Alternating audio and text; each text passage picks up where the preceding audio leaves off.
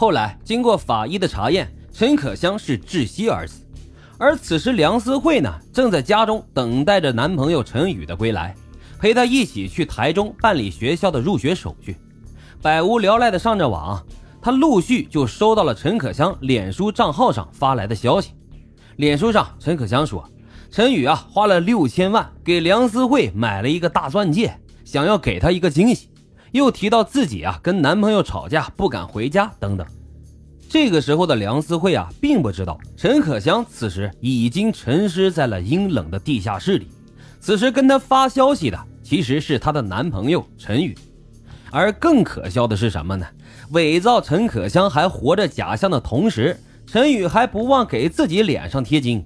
他以陈可香的口吻，一会儿呢夸自己长得帅，一会儿又夸自己大手笔，还让梁思慧啊帮自己介绍一个一样好的男朋友。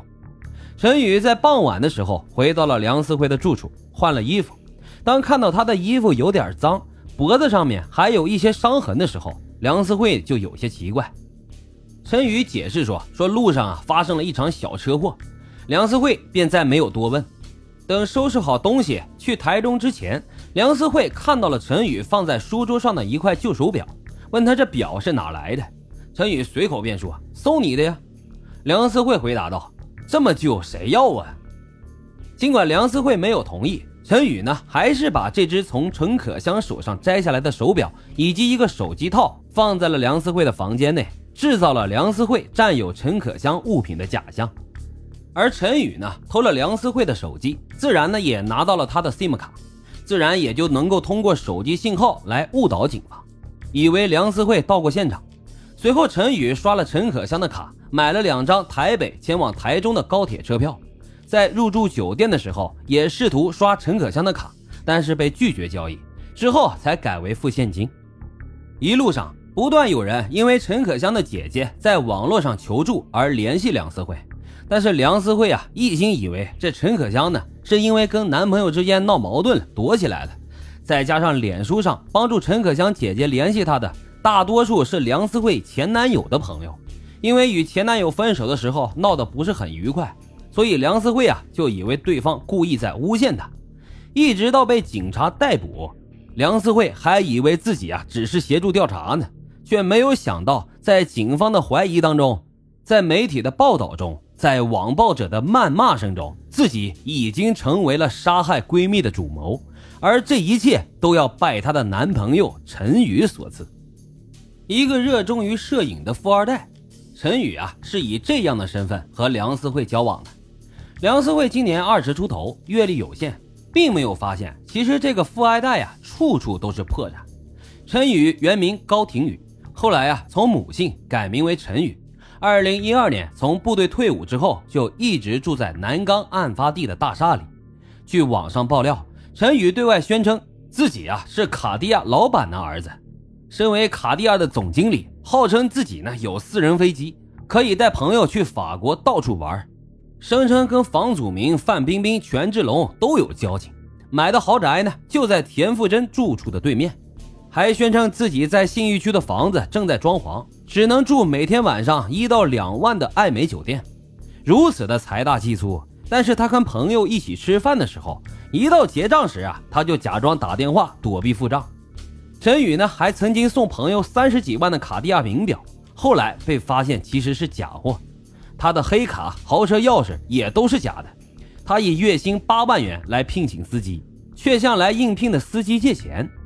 邀请模特吃饭呢，自称不习惯带包，把豪车钥匙放在模特的包里面，借取钥匙的机会趁机扒窃。陈宇啊，长期假装富二代，混迹于模特圈。追漂亮女孩啊，要么是借机骚扰甚至性侵，要么呢是诈骗钱财。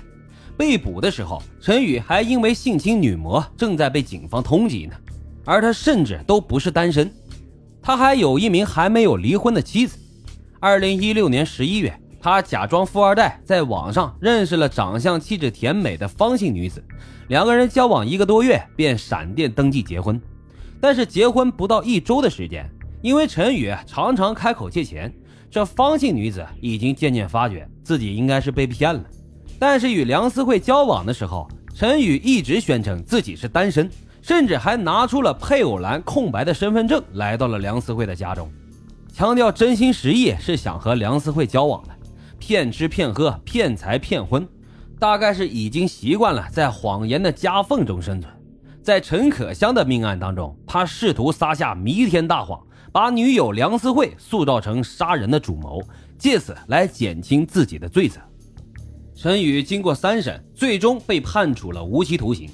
法院认为，案发之后，陈宇的诸多谎言是人性畏罪情绪的表现，而且呀，他并不是预谋，所以并不能够认定他就是穷凶极恶之徒。最终，陈宇被免于死刑。